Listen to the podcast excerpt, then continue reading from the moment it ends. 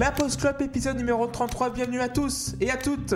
Oui. Hello. Salut. Parce Et qu'on est un podcast inclusif avant tout. Ouais, voilà exactement. Vous nous écoutez sur Spotify, SoundCloud, Twitter, la underscore pause underscore club et sur Patreon vu que nous avons une page Patreon maintenant. Mm. Donc du coup, euh, j'ai la, la R19 Chamade. Je te passe les clés. Erwan, vas-y, c'est à toi. Waouh. Mon je- frère, je- mon frère avait une R19 Chamade, alors on ne rigole pas de cette voiture. C'est incroyable. On me donne les clés de l'épisode si tôt. J'ai pas préparé d'intro. J'ai froid aux pieds. Ouais. Voilà. Ce sera la guise de cette introduction. Euh, J'ai une bouillotte à te proposer si tu veux. Eh ben, je la prends volontiers. Euh, on est ensemble ce soir avec euh, Clément, JP, Seb et Loïs pour euh, le premier débat de cette saison, pour ce 33e, euh, ce 33e épisode. Un débat que j'ai proposé moi-même, et c'est pour ça que c'est ma voix qui fait cette introduction, autour de la discographie de Muse. Alors le but n'est pas du tout de la retracer, hein, cette discographie, même si c'est ce qu'on va faire euh, par, euh, par bribes, forcément, pour arriver euh, à la réponse à notre question qui est à quel moment Muse s'est parti en couille, virgule, sa mère? Parce que j'ai tendance personnellement à considérer que Muse est parti en couille, virgule, sa mère euh, depuis un certain nombre d'années déjà. Et euh, si je me permets d'être aussi familier avec Matthew, que je, que je connais un peu, hein, on, est- potes, on brunch, on brunch ensemble. Euh, c'est parce que à la base, je hais Muse d'une façon vraiment démesurée par rapport à ce que ce groupe mérite et même à ce que sa discographie. En fait, quand quand j'ai commencé à, grandir et à connaître le rock, j'ai très vite rejoint le, le camp des puristes, mais par euh, je parle de quand j'avais 16, 17, 18 ans, par plus euh, pour l'image que vraiment euh, par connaissance, parce que je connaissais vraiment un, album et demi de, Muse, et les puristes détestaient Muse, alors j'adorais détester Muse. Qu'est-ce qui se passe, c'est que les fans de Muse sont très susceptibles, et moi, les gens susceptibles, c'est un, régal pour, euh, pour moi. Et donc, du coup, j'ai passé beaucoup de temps dans ma vie à énerver les, les- fans de Muse. J'en suis depuis bien revenu et il y a des choses dans la disco. Je connais maintenant la discographie de Muse très bien. Euh, et il y a des choses dans la discographie de Muse que j'adore. Mais par contre, je suis maintenant, mon état par rapport à Muse, c'est une espèce de fascination par rapport à euh, qu'est-ce qu'était ce groupe, qu'est-ce qu'il est devenu. Et c'est de ça que j'avais envie de, parler avec euh, vous ce soir. Je pense que la, une des choses à faire pour commencer serait peut-être de resituer un petit peu ce qu'est Muse pour vous aujourd'hui. Est-ce que, par exemple, Seb, quand je te parle de Muse, est-ce que pour toi c'est un groupe majeur, un grand groupe, un groupe dont on se fout un peu, ou est-ce que pour toi c'est un peu une horreur, quelque chose que tu n'as pas envie de- dans lequel tu n'as pas envie de te plonger? Hmm, c'est compliqué comme, euh, comme question. En tout cas, c'est compliqué d'y répondre avec, euh, avec une, phrase courte. Euh, Muse, pour moi, c'est un, groupe que les gens ont découvert alors que moi, j'étais en décalage. Comme je l'ai tout le temps été dans ma vie, hein, puisque euh, moi j'écoutais Genesis quand euh, les gens écoutaient Guns N' Roses. Euh, et quand je me suis mis à écouter Radiohead, Marillion, bah, les gens sont passés à Muse et avec Showbiz et notamment mon frère Aurélien, que j'embrasse s'il écoute ça, et mon, mon grand ami Stéphane, qui est un fan absolu, absolu de Muse. Euh, et, et moi, j'ai jamais, j'ai jamais vraiment compris l'engouement euh, autour de, de ce groupe. Euh, je, je vous en parlais, j'ai du, du mal avec, avec plein de choses, il y a des choses que j'adore dedans. Et et c'était quoi ta question déjà? C'est- Est-ce que pour toi aujourd'hui, Oui, c'est- pour un moi, groupe c'est un- vraiment majeur c'est de, un la, groupe de de- la scène? de troisième division. Voilà. Ah vraiment Donc euh, Ouais. pour, pour toi c'est même un mystère que, que, que ça remplisse des stades.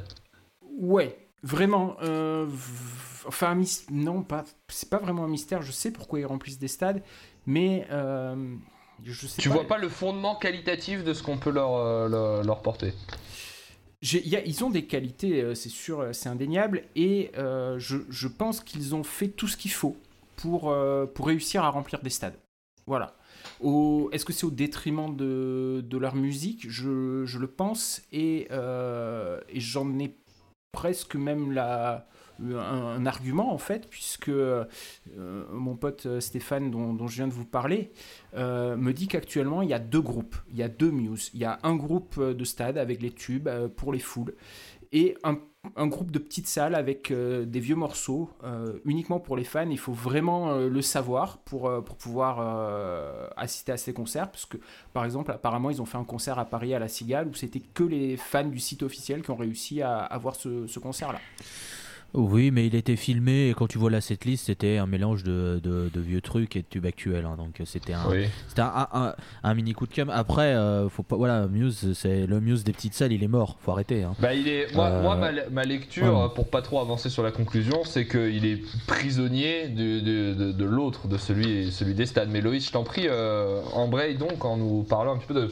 Pour toi, globalement, qu'est-ce que c'est Muse euh, bah, aujourd'hui? Déjà, j'aimerais juste dire quelque chose. Je trouve que l'énoncé du sujet est honteux et putassier. oui. Je trouve, c'est moi fais, euh, forcément.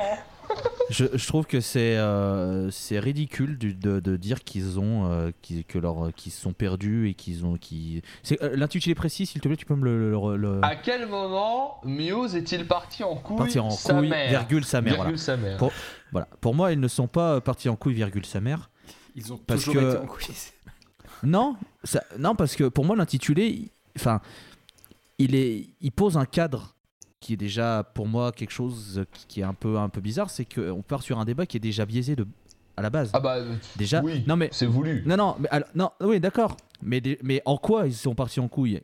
Ils sont partis en couille parce que tu considères que selon tes critères d'écoute, ils sont partis en couille.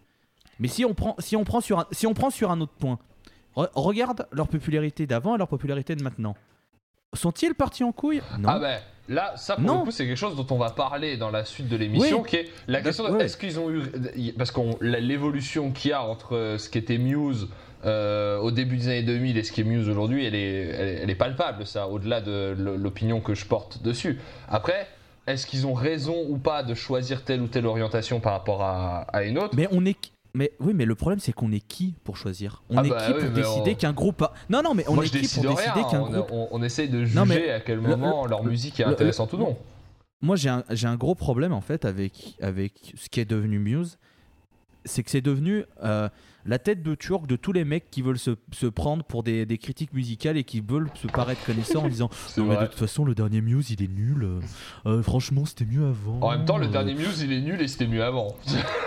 Mais moi, ah, j'ai un, truc super important à dire là-dessus, mais, le, mais, le, mais le truc, c'est que euh, pour moi, Muse, ils ont pas loupé leur virage et ils ont eu raison de le faire pour la simple et bonne raison que Muse est un groupe qui remplit des stades, qui est un groupe qui rapporte de l'argent et c'est un groupe qui a permis aux trois membres de vivre correctement de, leur, de, leur, passion. Je suis entièrement d'accord avec toi. Et, et, et, et le truc, c'est que j'aime pas cet intitulé de débat parce que ça participe au fait que on devrait leur reprocher de pas être resté dans la mouvance qui nous fait vibrer nous de manière égoïste et de manière complètement personnelle. Et je trouve que c'est quelque chose d'assez malhonnête, alors que voilà, on, on peut toujours extrapoler sur pourquoi tel groupe fait tel truc, pourquoi est-ce qu'ils ont décidé de faire de la synthwave, pourquoi ils ont décidé de revenir au rock avant, pourquoi ils ont décidé de faire de la dubstep. On peut extrapoler, on peut faire des milliards de scénarios. Est-ce qu'ils veulent suivre une tendance? Est-ce qu'ils ont vraiment eu envie de faire ça? Est-ce que c'est des producteurs qui leur ont envie de faire ça? Est-ce qu'il y a plein d'autres trucs? On saura jamais. Ah. Et, le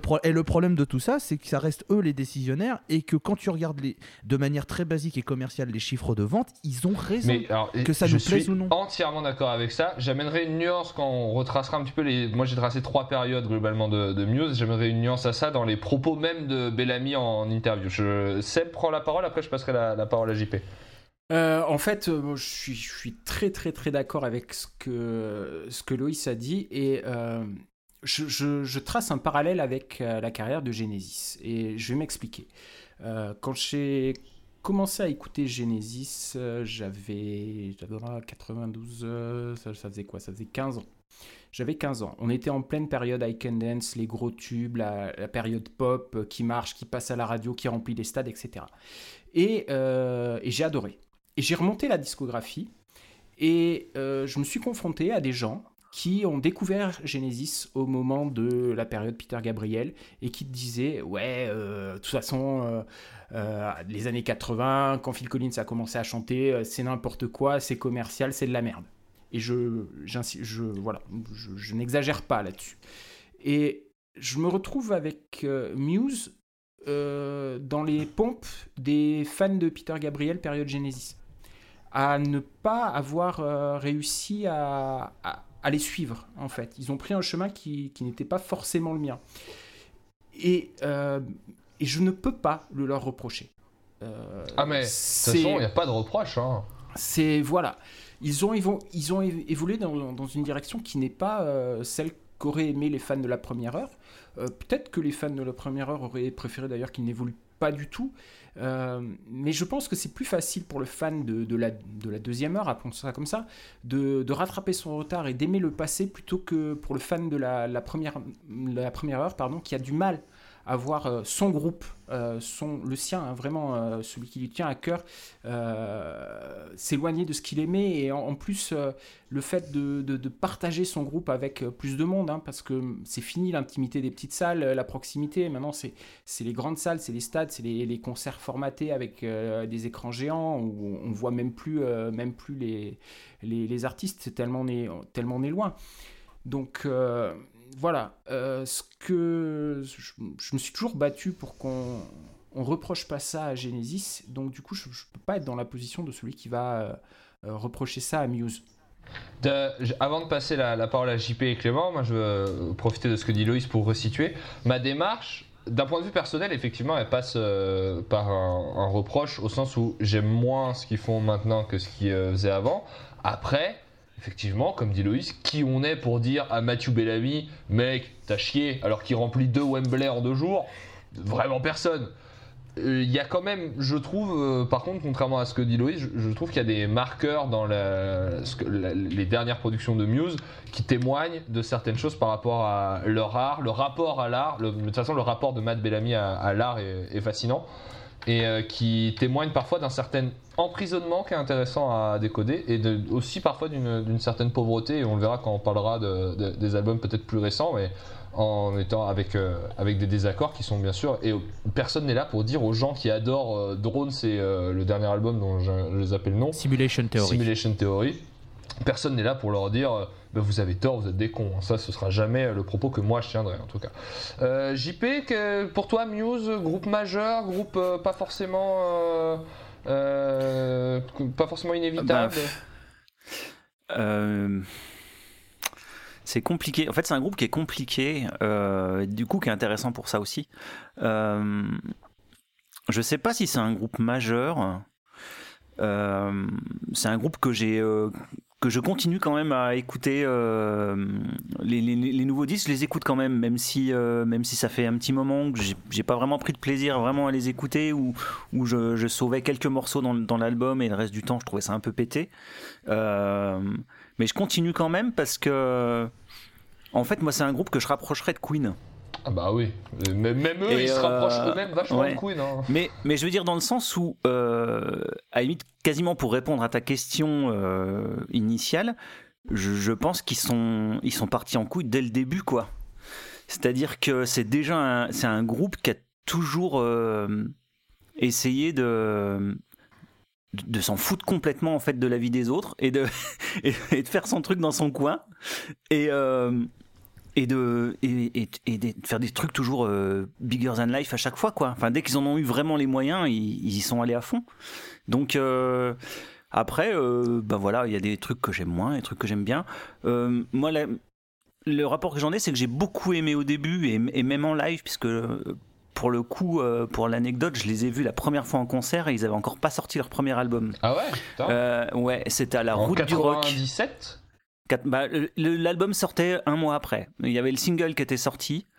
Et euh, l'album devait sortir un mois après, et donc je les ai vus à, la route du rock à l'époque, et ils ont joué en plein jour, un groupe inconnu quoi. Enfin, ils mhm. avaient juste le, single qui avait cartonné, et j'avais trouvé qu'il y avait une énergie euh, sur scène, les mecs ils en voulaient et tout. C'était vraiment, vraiment, vraiment bien, et euh, du coup c'est ça qui m'a fait accrocher au truc. Et je les ai revus à l'époque de The Resistance, et je me suis fait chier, mais comme c'est pas possible c'était devenu euh, une machine, quoi. C'était devenu euh, un truc. Euh, il y avait zéro émotion, c'était tout au millimètre. Il y avait, y avait 30 secondes où il se lâchait, où il y avait où il se lâchait à la guitare à la fin des morceaux et, euh, c'était tout quoi. Enfin le reste du temps c'était tellement euh, l'impression d'écouter le disque que c'était c'était hyper chiant. Alors c'était visuellement c'était c'était soigné, c'était beau, hein, il y avait des belles lumières et tout, mais oh, le concert était tellement mauvais. Et du coup j'ai et, pour moi c'est l'album qui m'a voilà c'est pour moi c'est à ce moment-là que sont vraiment partis en couille, c'est à ce moment-là quoi. Clément, euh, je te laisse prendre la parole sur qu'est-ce que c'est un peu pour toi Muse et pour amorcer rapidement aussi, situer aussi pour les auditeurs où on est tous par rapport à la, la discographie de Muse. Est-ce que tu pourrais nous citer aussi par exemple ton disque de Muse préféré, celui que tu, que tu, que tu trouves le plus réussi? Alors déjà, euh, pour moi, Muse c'est le plus, gros- le plus grand groupe de rock français. Parce que, voilà, parce que j'ai l'impression qu'ils sont euh, genre euh, connus qu'en France. Par exemple, c'est le seul groupe qui remplit des stades, groupe anglo-saxon qui remplit des stades, c'est le seul pour moi. De Alors- notre temps, enfin voilà, j'ai l'impression. C'est vrai. Euh, Mais ils sont, on ils a- sont- il y a ils sont Coldplay connus dans aussi. d'autres pays, ils sont connus dans d'autres pays d'Europe aussi. Oui, oui, dans, Il y en Europe, mais pas, c'est pas, c'est, c'est pas un groupe global dans, Oui. dans ce, dans ce sens-là. Et maintenant, c'est vrai que Muse peut sortir euh, un album avec euh, une, un une reblochon qui cuit. euh, ils feront quand même 80 000 personnes. Euh, on arrive à ce point-là. Mais en fait, moi, c'est vrai que Muse, je suis passé à côté parce que c'est pas mon style de prédilection. C'est pas, je connais très peu Muse. Mais en fait, on est à leur 20e année d'existence. Même du coup, plus, un hein, groupe de- voilà. quasiment. Donc euh, un groupe pour qu'il dure au- autant de temps, il faut qu'il ait, il faut qu'il ait beaucoup d'imagination. Et en fait, le virage euh, synthwave pop euh, qui, qui prennent sur le dernier et un petit peu électro sur les avant-derniers aussi, euh, je leur reproche pas, je leur reproche pas particulièrement. Je, leur- je les comprends, mais c'est vrai que pour moi, c'est vraiment pas ma cam. Et euh, ils peuvent sortir des albums et ça. En fait, l'album est devenu vraiment un prétexte pour faire des, des stades et. euh, pour répondre à ta question, c'est vrai que je connais très peu Muse, mais j'aime beaucoup euh, Second Law, celui Mhm. qui est sorti en 2012, Mhm. parce que il y a un super titre en fait qui me fait penser à In Excess Queen et, euh, et Stevie Wonder, c'est Panic Station. Ah ouais.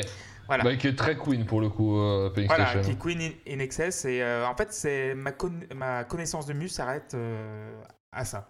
Loïs, a quelques- Voilà, quelques morceaux aussi euh, symphoniques, prog. euh, Oui. voilà. Loïs, si t'as un album préféré de Muse, ce serait lequel? Peut-être que tu n'en as pas aussi. Euh, putain, c'est compliqué. euh, Ou pas préféré, Ouais. mais celui que peut-être celui qui t'a le plus marqué quand tu l'as écouté. Celui qui m'a le plus marqué, c'est Second Law. The Second Law, JP. Que je, que je défendrai toujours. Et pour moi, ju- je- Vas-y, je- vas-y, je t'en pour moi le, le titre qui fait le plus Queen, c'est pas Panic Station pour moi. Ah non, mais. C'est le titre qui, c'est, c'est le titre qui devait faire, qui a fait pour les JO. Oui. J'ai perdu son nom. Euh, C'est, euh, Survival. Survival. Survival. Je trouve que Survival. euh, De toute façon, la- la- l'année 2012, euh, c'est l'année où Muse, ils ont vraiment assumé euh, qu'ils plagiaient Queen. hein. Tout dans leur solo, le chant et tout, c'était très très très. euh, Bah, Même le De- premier demi- titre, c'est vraiment très euh, violonesque. C'est ah, du prog. Supremacy. Il faut savoir que Supremacy devait être euh, musique de James Bond. hein. C'est pour Voilà. ça que ça a fait beaucoup de titres de James Bond. Oui, c'est vrai. Mais, mais ouais, The Second Law, en fait, The Second Law, pour moi, c'est un, un- un album que je retiendrai toujours très positivement parce que euh, ils ont essayé de faire des trucs par eux-mêmes et en fait, j'ai l'impression de. J'ai l'impression que sur cet album, ils sont vrais. Même s'ils veulent suivre une mouvance, j'ai l'impression qu'ils sont vrais. Alors que ce, si Simulation Theory, pour moi, j'ai l'impression qu'ils en ont rien à branler Ah bah, ils en ont. et ont vra- voilà alors que The Second Law je trouve qu'il y a je sais pas pourquoi mais j'ai j'ai toujours l'impression que ils sont encore eux-mêmes dans le sens où ils font quelque chose où tu sens qu'ils ont ils veulent bien faire en ayant ce qu'ils ont et preuve en est euh, Madness ça a été un carton il y a eu Follow Me ça a été un carton euh, Supremacy euh, ça a été un carton ça a fait les JO euh, enfin tu le sens Drone s'il a bidé pour moi Drone s'il était nul en plus et là, Sim- Simulation Theory, il est. Et je, et je pense que les gens sont, les gens s'en rendent compte. C'est que tant que l'album, même s'il apprend un virage, tu sens que les mecs sont vrais dans leur intention, ça passera. Pour moi, les deux derniers, ils sont pas, ils sont pas vrais dans leur intention. Et c'est pour, ça que je pense aussi qu'il y a eu moins d'impact que, par exemple, la Second Law. Mais d'ailleurs, les, deux derniers, quand on reviendra moi, sur les deux périodes qui m'intéressent le plus dans la discographie de Muse, euh, on les mettra peut-être un petit peu de côté parce que je partage vraiment beaucoup ta, lecture. Je trouve que les deux derniers sont beaucoup moins parlants et moins intéressants, même si le dernier, il y a ce- cette ambition, euh, on va faire de la synth, de la synthwave. En vrai, euh, c'est plus la musique de Muse qui s'est rapprochée de ce genre-là euh, au fil du temps que vraiment Muse qui a décidé de faire un disque comme ça euh, d'un coup. Euh, Seb, si tu avais un, un album de Muse, toi, qui, qui représente ce que tu apprécies le plus dedans, ce serait quoi? Black Holes. Black Holes and Revelations. Ouais, je pense que je pense que c'est celui-là. Il y a Absolution qui est, qui est avant. Le premier album, j'aime la, la chanson titrée, c'est tout. Euh, le deuxième album, j'aime trois morceaux. C'est- rapide, ça. hein. C'est Newborn, Plugin Baby et Citizen Erased. Les autres, bah, Bliss à la limite. Et les autres, j'ai vraiment du mal. Euh, et par contre, voilà, euh, Absolution et Black Holes and Revelation, je les aime, je les aime énormément. Résistance, pour moi, c'est comme, comme JP, c'est le moment où ça, où ça a dérapé. Et pourtant, j'aime beaucoup The Second Law derrière. Et je, chronologiquement, en fait, je- je trouve qu'il y a un truc bizarre. Euh, J'aurais trouvé plus logique qu'il y ait euh, The Second Law puis Résistance, plutôt que le- Ah. la, la sortie dans le, le- le sens dans lequel c'est sorti. C'est marrant parce que vous dites tous, vous parlez. Alors peut-être JP, toi aussi, tu vas citer euh, The Second Law. Moi, c'est celui que je peux le moins blairer, The Second Law. Non, moi, mes, euh, mes préférés, euh, en fait, euh, ça va être euh, le premier. Oui. J'aime beaucoup le premier. Le, produit, Euh, le premier qui est produit par euh, euh, John Leckie, oui, qui, qui a euh, travaillé avec qui a- Radiohead. qui a travaillé avec Radiohead. Ah bon? Ah, ça s'entend pas trop Mais j'aime beaucoup le premier parce qu'il est, il est à part, en fait, euh, je trouve. euh, et il y a vraiment des bonnes chansons dedans. Mm. Et j'aime beaucoup aussi euh, le Black Holes. Euh, je trouve que c'est l'album où ils ont réussi à, à synthétiser tout ce qu'ils voulaient faire et avec les moyens qu'ils avaient envie pour le faire. Euh, de, de toute cette première, je dirais que pour moi la première partie elle s'arrête là quoi, la première partie de Je carrière vraiment elle s'arrête je suis là. d'accord avec toi, tu Et, anticipes euh, vraiment sur ce que j'allais dire. Et, euh, Je et. Absolution qui est Absolution qui est très bien aussi, mais je crois qu'ils ils, ils ont encore mis un palier en- supplémentaire sur Black Holes en, en termes de, de production et de qualité. Donc euh, voilà, ces deux-là, les deux, le premier et Black Holes. Et pourtant, même si c'est, euh, même si c'est, je suis d'accord, à la fin de la, la première partie, on a quand même les, les germes de, de la suite euh, dans, Justement. dans euh, Absolution et dans euh, et dans Black Holes. hein, je pense à, à Starlight et Supermassive Black Hole qui sont vraiment des. euh, euh, moi, ça, ça m'a un peu dé- désarçonné quand je les ai entendus la première fois. Bah, Supermassive Black Hole, c'est un hommage à Prince. hein. Ah oui, c'est tellement évident que. pff, Oui, certes, mais, euh, mais n'empêche que c'était différent et que c'est, je pense que c'est une volonté de faire, euh, de faire des tubes qui commencent euh, à ce, à ce moment-là. Et encore une fois, c'est pas un mal de vouloir faire des tubes, bien au contraire. Bah, on va en parler justement. Moi, je vous propose de. On va pas revenir sur chacun des disques hein, parce qu'on n'a pas 8 heures et, Et que personne n'a envie et- de le faire. Et Time is running out, surtout. Avec Time in the Linga, forcément. J'ai complètement mal répété ta phrase, mais c'est pas grave, on va. Euh, donc, moi, ce que je vous propose, c'est de revenir sur la carrière de Muse en deux parties, de mettre de côté Drones et euh, Simulation Theory. euh, qu'on va résumer euh, très Drones. Est-ce que tout le monde est d'accord pour dire que Drones c'est un peu nul à chier? Il, est pas, il a pas beaucoup de personnalité. on va dire. Ouais, Voilà. il est. Drones, il- Bah, il, disons est, que le Drones, problème- il est pas mauvais, il est oubliable. voilà, il est a- Disons que- assez osef. En fait, euh, tous les riffs de guitare qui sont dans Drones, c'est les morceaux Ah euh, que- ouais. dont je parlais tout à l'heure, où en fait ils étaient à la fin des, des- des morceaux et ils faisaient n'importe quoi. Ils sont partis de ces n'importe quoi là pour faire des chansons quoi. Petit, Donc forcément ça part mal quoi. Quand même, petite dédicace à Mercy, qui est le titre, je pense, qui m'a le plus insupporté euh, de, de Muse. Euh, Il, il a tellement été tabassé à la radio, en plus, c'était vraiment imblairable. Euh, moi, j'aime, j'aime bien Drones. Enfin, je trouve qu'il y a des trucs sympas euh, dedans. Il y a Et- deux trois riffs à sauver. Non mais il y a deux trois il y morceaux a sympas mais Aftermath et euh, Aftermath et euh, The Globalist, Mm. euh, qui est The censé, Globalist. Pour moi, c'est The Globalist, c'est- c'est le seul que je sauve. c'est censé être la suite de Citizen Erased, il paraît.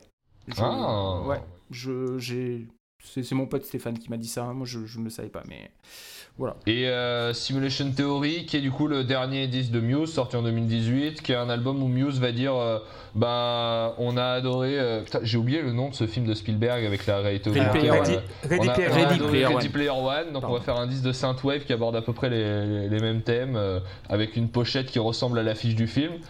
Et, euh, Et aussi Stranger Things aussi, je crois. Ouais, bah c'est.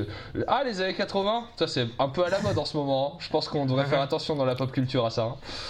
Et, euh, et qui a un disque que moi je trouve vraiment pas mal euh, du tout, mais qui peine à être autre chose que Muse se déguise en synthwave. C'est pas un vrai disque de, de, de synthwave à mon sens. Enfin, je sais pas si. il y, a deux, il y a deux trois titres quand même qui sont sympas. Il y a- quand il y même. a- il y a des titres qui sont très sympas dedans, mais. Il y a- il y a un single dont j'ai oublié le nom. euh, Bah, le tout, le premier avec quel. le clip. Non, pas le euh, tout premier. Celui Si- où ils sont dans une boîte là, euh, où Ah, ils sont euh, sur scène. euh, Your man say, ah, ah, Mais Putain, c'est attends, celui que j'aime bien. attendez, excusez-moi. You mais il y a- gotta get on the floor. Excusez-moi, il y a Mathieu Bellamy Pressure. qui est dans le Pressure. qui est dans le podcast. Pardon Mathieu Bellamy est là, C'est c'est pre- ça C'est Pressure. Oui, oui. Ouais, ça doit C'est- être ça, ouais. C'est Pressure. Pressure, Oui, ouais. Pressure. J'ai eu, peur que tu- Pressure. j'ai- j'ai- j'ai eu peur que tu me parles du single avec Tovelo que j'ai envie Oh d'étriper. là là. Mais d'ailleurs, le Tom, C'est horrible, Tom hein. Moi, elle est- j'aime bien. Elle est pas là. Elle est pas là que dans Ah, la version single sur l'album. Elle y est pas. C'est pas ça? Si, si, Oui, elle y est sur l'album. Je sais pas. Ah, elle y est Ah, quand sur l'album. Enfin, il Ah y a, quelqu'un qui fait. C'était euh, Pressure. ce que- Pressure, elle est vraiment cool. Oui. Bref, moi je vous propose de mettre ces deux-là de, de côté pour s'intéresser à ce que j'ai plus ou moins défini arbitrairement comme étant les deux premières parties de Muse, euh, la, enfin les deux, les deux parties euh, majeures de la carrière de Muse. La première allant de Showbiz à Black Holes et la deuxième allant de.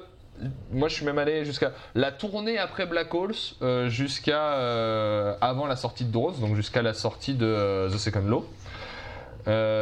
Parce que il y a pour moi effectivement avec Black Hole quelque chose qui se joue qui est très fort dans la carrière de Muse et pour ça ça nécessite peut-être de revenir un petit peu sur ce que Muse c'était au départ Muse c'est un groupe de potes de lycée hein, qui est donc formé de Matthew Bellamy Chris Wolstenholm j'espère que je prononce bien son nom à la basse et euh, Dom Howard euh, à la batterie À la programmation. À la- Ah, mais il y, a- il y a un batteur. Pardon. Il y a un, y a batteur. Ah, vous êtes, batteur, vous êtes méchant. il y a un batteur et harmoniciste je crois Voilà. il joue euh, de l'harmonica Non, mais parce que. Non, Non. par contre, il y a un gars Non, caché. Il y a un gars caché qui joue sur scène. euh, Oui, il y a un quatrième gars qui s'assume pas aussi, ça c'est assez Il y en a Oui. un qui est sur scène quand même qu'on voit. Enfin moi à l'époque Ouais, quand oui, il on le voyait sur scène. Ouais, il est caché. Il est caché. Non non les mecs qui les cachent c'est placebo les mecs ils sont carrément planqués. Là là ils sont vraiment cachés les mecs. Et donc Le c'est un, programmateur, un- un- entre guillemets power trio, même si effectivement ils sont pas euh, toujours que trois euh, sur scène, qui euh, se rencontrent au collège, euh, qui commencent à jouer ensemble mais finalement très longtemps avant la sortie de leur premier album, hein, parce qu'en 94 ils jouent déjà, ils jouent déjà ensemble. Et euh, je sais plus comment s'appelle ce producteur de l'époque en Grande-Bretagne, qui les repère dans un concours de chansons en 97, 98 et crée un, la- un label juste pour les faire tourner. Donc Muse, à l'époque où ça explose en Grande-Bretagne, les gens y croient beaucoup, beaucoup, beaucoup, beaucoup. Et c'est un groupe qui a cartonné très, très, très, très vite. Euh, dès leur euh, deuxième tournée, c'est un groupe qui va aux États-Unis, qui remplit des très grandes salles, qui sort un DVD au Zénith en 2002, alors que leur premier album euh, date de 99, donc c'est quand même pas rien, je trouve, dans la carrière d'un groupe. Et on pourrait revenir pour commencer sur cette première partie de la carrière de Muse avec Showbiz, Origin of Symmetry, euh, Absolution, qui est déjà une première partie qui est marquée par plein de choses. Je trouve on découvre euh, la voix de Matthew Bellamy, déjà, qui est quand même une voix qui est particulière, hein, avec laquelle il faut se familiariser, une voix de fausset très très euh, très très aiguë. Voilà, qui respire très fort. Hein. euh, Mathieu Bellamy est asthmatique, euh, au début de sa carrière en tout cas. Et on découvre déjà Bah, surtout sur euh, surtout sur euh, sur Origin of Symmetry Ah là il est vraiment asthmatique sur celui-là. Mais sur Origin of Symmetry, il était pas très clean tout le temps non plus d'un point de vue d'un point de vue cognitif à ce moment-là. des, des- des substances avaient avaient troublé ses, ses capacités. Et on découvre surtout plein d'enjeux de la de Muse, de savoir qu'on Matt Bellamy est finalement beaucoup plus sur cette partie-là un pianiste qu'un qu'un guitariste. hein, il aime beaucoup poser de très longs breaks piano, il est très inspiré par la musique classique, la période romantique, Rachmaninoff, Chopin, c'est des gens qu'il va citer très souvent euh, au début, même après sa carrière, mais qui va sauter très souvent dans, dans les, premiers albums. Il va reprendre des thèmes entiers de, de, de Rachmaninoff euh, dans ces albums-là. De Chopin Euh, aussi. Hein. Euh, et non, c'est dans. Résistance qui fait un. C'est un résistance, ouais. Mm. Fait un concerto en trois parties, c'est ça ouais On va en parler du concerto en trois parties, qui s'appelle très sobrement Symphonie. Moi j'ai trouvé ça modeste. Euh, non, c'est mais c'est- Non c'est Exo Exogenesis. Exogenesis, Ouais. a Symphony in Three Parts. Symphonie part 1, part 2 et Voilà. part 3. c'est euh, merde. Comment comment il s'appelle euh, le morceau avec euh, Chopin où il où il y a il y a tout un long, une longue partie de, de, de Chopin C'est. The, the, euh, United States sur of You- United States of ouais. Collateral Damage. où il y a toute une partie de Chopin qui est reprise, effectivement. Ouais, toute, toute la fin c'est Chopin. Et, Et donc- c'est libre d'auteur, c'est gratuit. Ouais, c'est bah oui, il est crevé depuis longtemps. Oui, mais il est Et quand donc, même crédité. malin. Dès le départ, Oui, on a euh, un groupe qui affiche des ambitions qui sont folles, notamment avec euh, Origin of Symmetry et Absolution, qui pour moi sont des disques qui déjà posent l'envie de faire quelque chose de très volumineux, de très ambitieux, avec euh, beaucoup de cœur, avec un univers un peu baroque, des sons électroniques, euh, dans une musique qui euh, est pourtant encore jusqu'à Absolution hein, même porte ce côté un peu bizarrerie intimiste euh, que, qui moi me plaît beaucoup en tout cas dans la, dans la carrière de Muse. Qu'est-ce qui à l'époque pour vous dans ces premiers albums là peut être euh, déjà un peu révélateur de est-ce que ce Muse là il est très différent de celui qu'on connaît aujourd'hui? Ou est-ce que finalement déjà il y avait des signes un petit peu euh, annonciateurs? Euh, Loïs par exemple qu'est-ce que t'en- penses toi? J'en sais franc rien. Rien du En tout vrai. Euh, non, mais en fait, je sais. Moi, ce qui- enfin, il y a une différence dans le sens où quand tu écoutes les premiers morceaux, tu écoutes des morceaux comme Citizen Erase, des trucs comme ça, les mecs, ils... leur seule envie, je pense, pour moi, c'est euh, brancher les guitares, crin crin, merci, salut, on déboîte tout. Et je pense qu'il y avait une certaine insouciance dans le- les, le- le- le- les, premiers, les premiers albums. Alors, une, légère- une légère insouciance quand même teintée d'une certaine admiration pour, pour Radiohead, hein, parce que bon, c'est Oui. quand même assez flagrant, on va pas se mentir. Mais, mais je trouve qu'il y a quand même, euh, il y a quand même une envie de sortir du lot, parce que il y avait toute une génération de groupes anglais qui sortaient à cette époque et qui faisaient des trucs tout- plus ou moins différents. Et je trouve que Muse a réussi à avoir sa patte en faisant des morceaux très burnés, en étant entre guillemets que trois, parce qu'il y a Mm. quand même une certaine agressivité qui sort de, de- des premiers albums, qui est quand même assez. euh, ah bah il y a des riffs qui assez sont très notable. salés hein. Ouais, ah oui, oui, oui, oui, il y a des, très- il y a des- il y a des riffs. Et puis, il faut aussi, il faut aussi noter un truc, c'est que même s'il y a une ressemblance avec Radiohead, Mathieu Bellamy, ne serait-ce que par la hauteur des notes qu'il arrive à, à attraper, déjà, ça, ça se démarque des autres Ouais. groupes. Parce que quand on, quand entend le refrain de Citizen Erase, j'y reviens parce que j'adore beaucoup ce morceau, il va chercher des notes à une hauteur, tu fais... Ah ouais, quand même c'est, Ah ouais, ouais, bon. partout, hein, partout. Le mec. Alors, je peux comprendre que ce soit peut-être too much, mais ça, ça peut être quelque chose. Entre guillemets, ce sont les débuts. Et, euh, et pour moi, c'est. Ils ont. Sur les débuts, ils n'ont pas passé le cap du je sais que je peux aller dans les notes hautes, alors je vais placer des toutes les 3 secondes, qui est assez insupportable. Sur les premiers albums, ça reste des trucs qui, sont cohérents dans la musique. C'est pas juste placer une note aiguë juste pour dire, hé les gars, vous avez vu, je suis Mathieu Bellamy de Muse et je fais des notes aiguës. Voilà. Il y a encore cette fraîcheur, je trouve, dans les premiers albums qui, qui part après parce que, euh, je sais pas, ils ont dû vouloir aimer l'argent comme toute personne qui se respecte. Mais tu dis fraîcheur, c'est quand même, moi je trouve en tout cas, ça- ça se voit un peu déjà dans Absolution. C'est quand même des gens qui euh, ont jamais eu peur d'affirmer des très très Oui. grosses ambitions hein, Hmm. euh, dans, dans, dans, dans- dans ce qu'ils voulaient faire. Et c'est ça, aussi qui- c'est ça aussi qui les sauve aussi de- des showbiz. Même. En fait, ça me fait penser aussi au Coldplay des débuts, vraiment le tout début parachute. Avec Euh, showbiz, ça fait un peu le même parallèle. Euh, oui, Il y a un gros disais, parallèle entre les deux groupes euh, à faire, oui. Je suis Voilà. d'accord avec toi. C'est pour ça en fait je pensais à Coldplay parce que Coldplay je connais un petit peu mieux que Muse et euh, au début il y a des ambitions, il y a la, qualité des compositions qui sont incroyables quoi. Genre les, les trois premiers albums c'est vrai que j'ai écouté c'est pas original mais c'est enfin bon ça va être original mais c'est très bien fait et euh, c'est un produit qui est tellement bien façonné que t'écoutes jusqu'au bout Puis il y a des trucs qui sont très en avance sur leur temps pour le Voilà, coup. euh, moi, d'entendre en 99, euh, enfin rétrospectivement, parce que j'avais 5 ans en 99, mais d'entendre qu'en 99 ils sortent un morceau comme Cave que je trouve mais, euh, tranchant au possible comme un rasoir, euh, au point qu'on aurait pu le clipper dans un hangar en 2004, je, je- je- je suis fasciné par ça. Moi, je suis très heureux de ça. Et après, JP, par exemple. Ouais, l'en- l'enchaînement Cave Snowbiz, Snowbiz, euh, Showbiz sur, euh, sur, le, sur premier album, euh, ça, ouais, ça déboîte. Mais, ouais, mais dès le début, de toute façon, ils avaient, tu sens qu'ils ont de l'ambition et puis qu'ils ils ont envie de faire les choses à leur manière, quoi. Et, et, et- et tu le sens vraiment bah, déjà dans le premier album qui est déjà quelque chose de. On n'entendait pas grand chose qui ressemblait à ça. Et puis, je trouve surtout, c'est dans le deuxième, les, parties pris de, de mixage. euh, la, la production du deuxième album, euh, elle, elle est, Ça n'existait pas à l'époque de faire un truc comme ça. Elle est, elle est hallucinante, quoi. Enfin, euh, moi, j'ai beaucoup de mal parce que du coup, toutes les voix sont assez saturées et en plus, ils, ont mis les respirations à fond devant, donc euh, c'est très dur. Moi, j'ai un, c'est un album que j'ai, j'ai l'impression d'entendre que du bruit, en fait, euh, que du, que du Larsen et euh, alors que c'est pas du tout le cas. Il y a plein de mélodies et tout, mais euh, c'est un album avec, les- avec lequel j'ai eu beaucoup de mal pendant longtemps. Mais, euh, mais, mais voilà, dès, dès- dès ce deuxième album-là, tu sens que les mecs, ils, ils, ont, ils ont envie de, ouais, ils ont, ils ont envie de péter des gueules et de, et de faire des trucs euh, qui leur ressemblent et ils en ont rien à foutre de savoir euh, si ça va plaire ou pas. J'ai l'impression sur les premiers en tout cas. Seb? moi, je... je. Je sais pas. je- je trouve qu'il y a, comme je disais tout à l'heure, les, les, les, germes de ce que ça allait devenir. Euh, voilà. Dans, dès, dans dès quoi le tu les vois, toi, déjà, ces, Eh ces- ben, ces germes? je les vois dans déjà rien que dans, dans Unintended, par exemple, sur le, le premier album. Euh, je me dis que cet, cet aspect de leur musique a toujours été présent, en fait. Tu vois, cette, cette volonté de faire des, des, des- des tubes un peu. euh, Parce que pour toi, déjà, Unintended, c'est un morceau qui peut être un peu tube euh, radio, grand public. euh, Ouais, complètement. C'est une balade, une balade à la con. moi, je déteste ce morceau Unintended. c'est- une de mes chansons préférées de Muse. Ah ouais, moi je déteste ce morceau.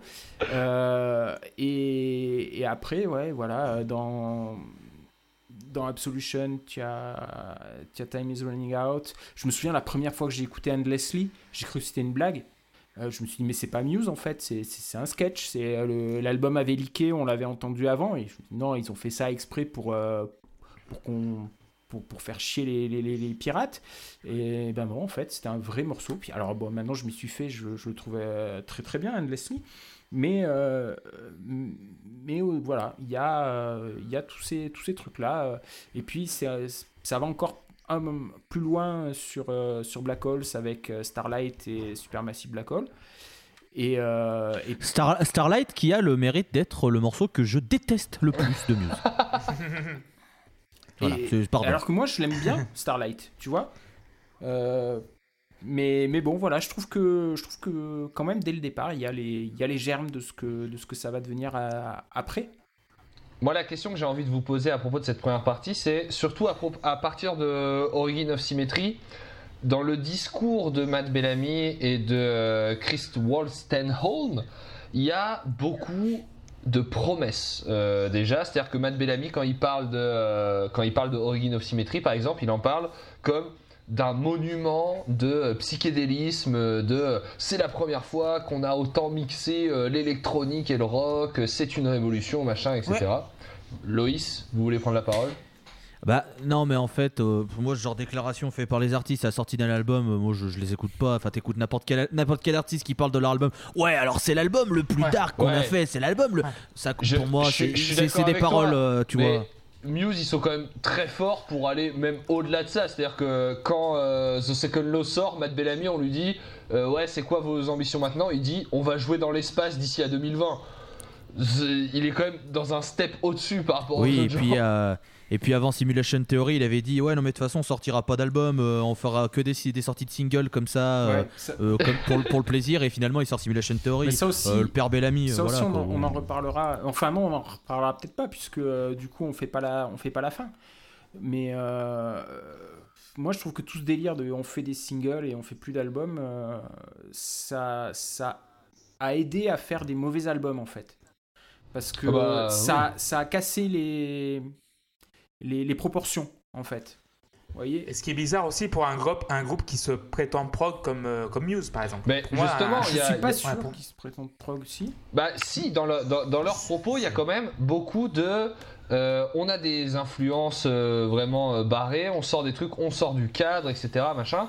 Qu'est-ce que euh, vous, vous constatez pour finir sur cette première partie, avant de passer un peu plus sur Black Holes et sur, euh, sur la suite? De euh, qu'est-ce que sont les, promesses de Muse par rapport aux aux résultats Est-ce que moi ma question c'est est-ce que déjà à l'époque Muse était euh, dans des dans, dans- des promesses qui n'étaient pas spécialement tenues euh, par la suite? Clément. Oui, donc du coup, à chaque fois que je vois un album de Muse, c'est vrai que c'est toujours un concept. C'est vraiment des concept albums. Et pour moi, c'est vrai que au- à partir de Origin of Symmetry, je sens qu'il y a un thème par album. Et ça, ça apporte en fait de la substance aux propos que veut tenir euh, Matt Bellamy, qui veut vraiment aller plus loin, plus haut à chaque fois. Et je sais pas ce que va donner l'album en 2021, mais euh, en tout cas, je suis vraiment très curieux dessus, de le savoir. Et donc, bah, Clément en- embraye sur, euh, sur, sur ma question. Qu'est-ce que pour toi est. euh, Est-ce que euh, quand Muse te dit euh, Origin of Symmetry c'est un monument de, euh, de psychédélisme, est-ce que pour toi il y, y a déjà, on touche déjà un petit peu à la limite entre l'ambition démesurée du, du groupe et ce que ce qu'il arrive à produire au final ou est-ce que tu te reconnais quand même dans tu reconnais ses, ses promesses dans ce qu'il arrive à faire parce qu'il y a quand même de, de très bons morceaux qui arrivent à très bien mixer les sonorités électroniques avec euh, le rock euh, dedans Mais c'est vrai quoi, c'est le deuxième, mais, mais pour moi, c'est à partir de Black Holes ou même euh, Resistance, au moins, ça prend toute sa forme. Vraiment, tu sens que le Symmetry, Absolution et Black Holes, pour moi, ça amène à l'album qui va devenir vraiment le premier album vraiment grandiloquent de Muse qui, qui est de Resistance, j'ai l'impression.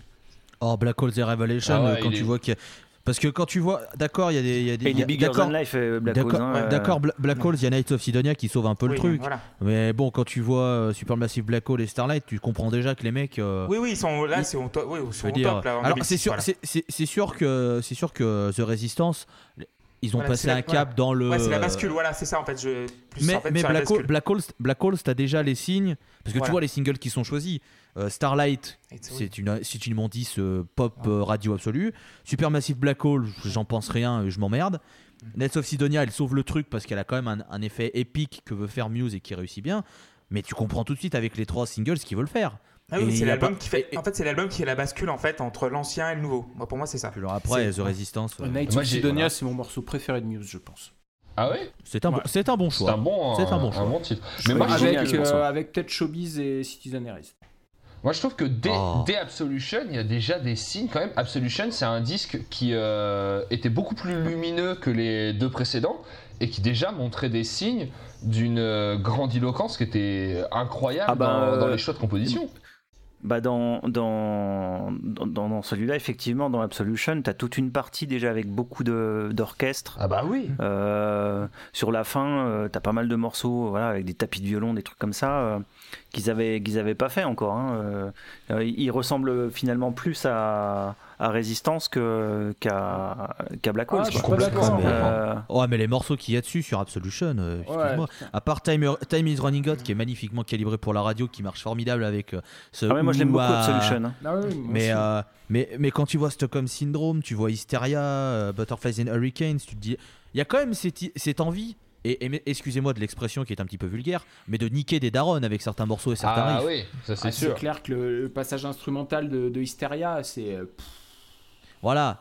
Alors que sur les, sur les. Je trouve que sur les albums qui vont suivre, il y aura quand même une. Il y aura moins cette agressivité, cette intensité. Oui, oui, c'est vrai que c'est plus, c'est plus poli en fait, là, Mm. les albums d'après. C'est Il y a- pour ça en fait. Là, je trouve que c'est voilà. une bonne quintessence de tout ce que Muse aimerait faire en termes de grandiloquence, orchestre et tout, tout en conservant leur esprit. euh, on va te patater la gueule et tu vas aimer ça. Ouais, tu je suis vois. d'accord. Sur les albums d'après, ils ont enlevé le pataté, ils ont dit oh ça m'a, on s'en, on s'emmerde, allez, euh, Et- vas-y, euh, vas-y Michel rajoute des synthés et des violons. Et d'ailleurs, je rajoute un morceau que j'oublie tout le temps, euh, qui est pourtant parmi mes préférés aussi, c'est Thoughts of a Dying Atheist, que je trouve absolument incroyable. Ce, Qui est un ce- bon ce- morceau. Ce, ce riff Je suis de que guitare je suis euh, content que cites. génial. Pourquoi euh, Black Ops and Revelation est, à mon sens, et je confronte mon, mon opinion à la vôtre, le point charnière de, de ce qui s'est passé pour Muse Ça tient beaucoup à, sa, à la façon dont il a été enregistré et à ce qui s'est passé après. C'est-à-dire que euh, Muse, c'est un groupe qui a eu un succès qui a été très fulgurant euh, pour, euh, pour n'importe quelle formation. Comme je disais, dès leur deuxième tournée, ils sortent un DVD live enregistré au Zénith. Dès leur première tournée, ils tournent au State. Ils font des gros festivals dès le, dès le départ. Alors, sans doute pas en tête d'affiche, bien sûr, mais c'est un groupe qui a marché très très vite. Et du coup, quand ils arrivent à l'enregistrement de Black euh, Revelation, il y a déjà beaucoup beaucoup de gens qui sont fans de Muse. Et la maison de disques, surtout, leur laisse pas mal de droits. Moi, Black Ops and Revelation, c'est un des disques que, je trouve le plus chaotique de, de Muse, notamment parce que je trouve qu'il manque beaucoup de cohérence. Il faut savoir qu'il a été enregistré dans quatre studios différents, avec quatre orchestres différents, qu'il y a eu un... Ça, toute la phase de, de pré-production, en fait, a été vraiment un gros bordel pour, euh, pour Bellamy. Et il est aussi à la fois celui qui marque le début du Muse de stade, entre guillemets, parce que c'est après Black Holes and Revelation que ils vont faire cette euh, fameuse semaine où ils font deux Wembley, un Parc des Princes, je crois, en, en 7 jours. Ce que quand même bien, hein, vraiment. Ça va, ça va. En termes Ils de font, car- aussi le Madison, ils font le Madison Square Garden aussi, donc euh, Voilà. aussi, a- en termes de carrière, plutôt pas mal. Euh, Black Ops and Revelation, euh, par exemple, Clément, toi, c'est. c'est un- l'album des tubes. C'est l'album des des tubes pour moi. Pour moi, c'est, euh, c'est, en fait, c'est bah, mon premier contact, ça a dû être euh, Starlight. Mhm. Euh, ces notes de piano, genre ta ta ta ta ta ta, voilà. Euh, on l'a écouté, genre c'est dans les bandes annonces de télé, de pubs, de machin, de trucs sur les chaînes musicales. C'est là en fait qu'un groupe passe d'un d'un suivi culte un petit peu, genre le cult following, j'arrive pas à le traduire en français, mais un- vraiment un succès vraiment massif, bah, massif. Euh, Super massif, et voilà, Ouais, super massif. Et euh, voilà, les stades, euh, les Live Nation qui arrivent en. Voilà, enfin, bon, si ça existait à l'époque ou pas. Mais genre, c'est l'industrie en fait, voilà. Le- Excu- Vas-y, euh, excusez-moi. Luis. Loïs Non, euh, non, non, j'aimerais juste dire que j'encule Live Nation. Voilà. Ok, d'accord. ouais, c'est en fait, c'est. C'était une ouais, dédicace. Sans, voilà. sans vaseline. En- ouais. Ah oui, oui, voilà. Avec des graviers. Oui, c'est la- Voilà. Bah Seb, tiens, puisque t'as les graviers en main. Moi, euh, un peu comme, euh, Clément, moi j'ai tendance, quand j'écoute Black Holes, à chaque fois je trouve les titres quand même beaucoup plus bébêtes que euh, surtout les, la, structure couplet-refrain des, morceaux que ce qu'on que connaissait de Muse auparavant. Est-ce que toi c'est quelque chose que tu partages? Pour toi c'est euh, c'est déjà beaucoup plus calibré à ce moment-là? Est-ce que c'est le moment un peu... euh, C'est- charnière, hein, euh, comme, comme je l'ai dit, euh, mais je, trouve que ça reste un très très bon album. Et vous le savez maintenant, vous me connaissez, pour moi un album c'est un truc qui commence bien avec un début, avec une fin, avec des, des morceaux qui s'enchaînent avec un sens. Et, je trouve qu'il est, il est très très bon là-dessus, Black Holes, parce qu'il commence avec Take a Bow qui est... euh, qui, qui, qui- qui pose bien le truc et qui finit, finit super bien avec Knights of Sidonia.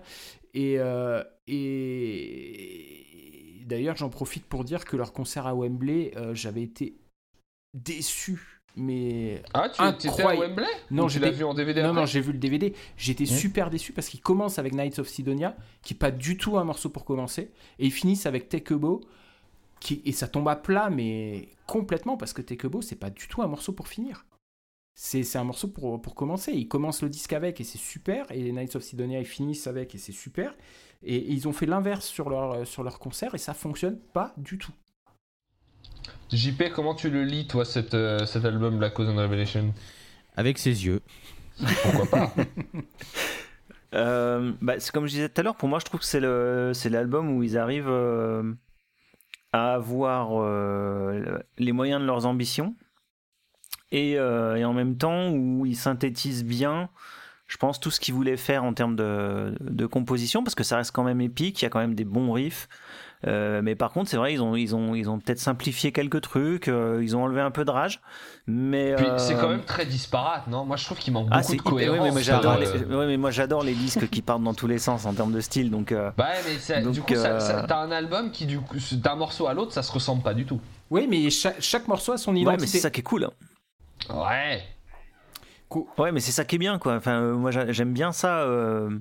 Euh, le, le fait justement d'avoir d'avoir des titres un peu dans tous les sens. Euh, Il y en a un qui fait carrément Dépêche Mode. euh, Maps of the Problematic. enfin, Comment il euh, s'appelle euh, Maps of the Map of the Problematic. Problematic.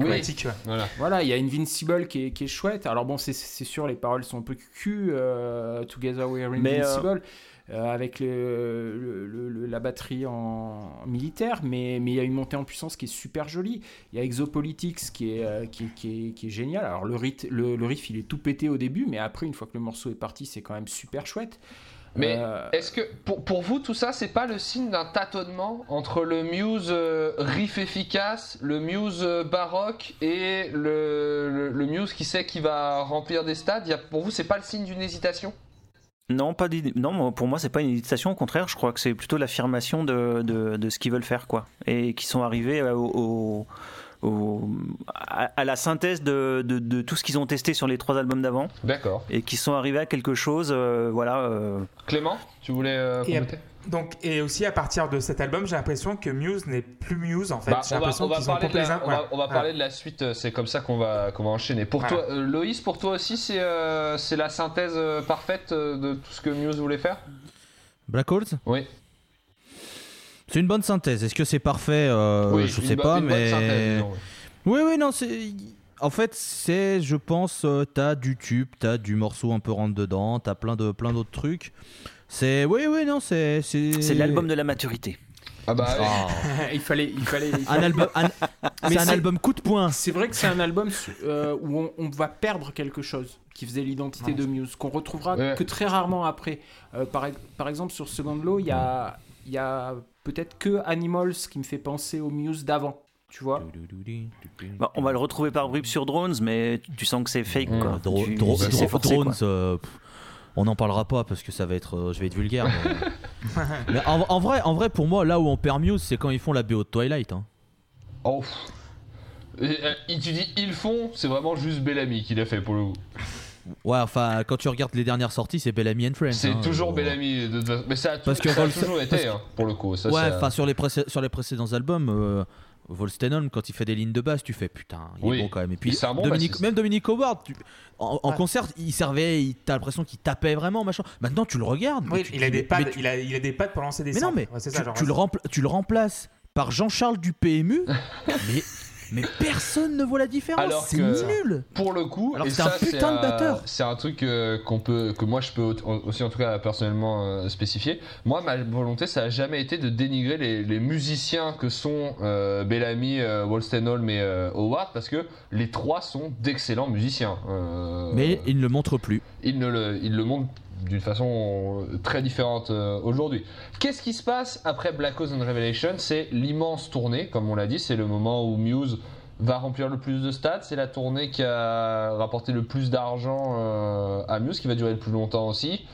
Et forcément, ça change un petit peu quelque chose dans comment on va appréhender les, morceaux qu'on va composer par la suite. Qu'est-ce qu'on est? Pour moi, c'est le début de la crise un peu existentielle de Muse, avec ces deux albums que sont euh, The Resistance et The Second Law. Il se passe plein de choses dans, ces, dans, ces, dans The Resistance, déjà, il se passe euh, énormément de choses.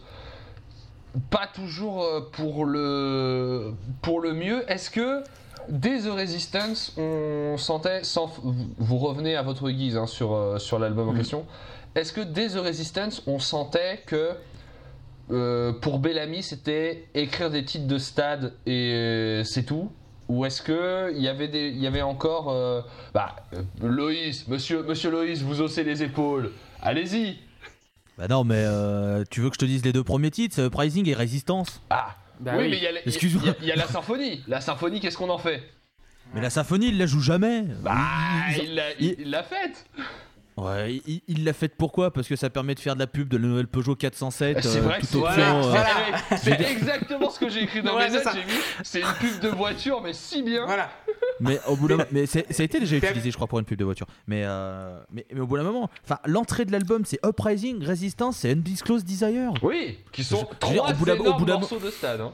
Et je veux dire, au bout d'un moment, l'album il est signé. Il fait Bon, bonjour, on a fait une tournée, on vend, on fait des stades. Maintenant, niquez-vous, on va faire des tubes. Et ils le font bien. Moi, j'aime beaucoup Undisclosed Desires, par exemple. J'adore Mm. ce morceau.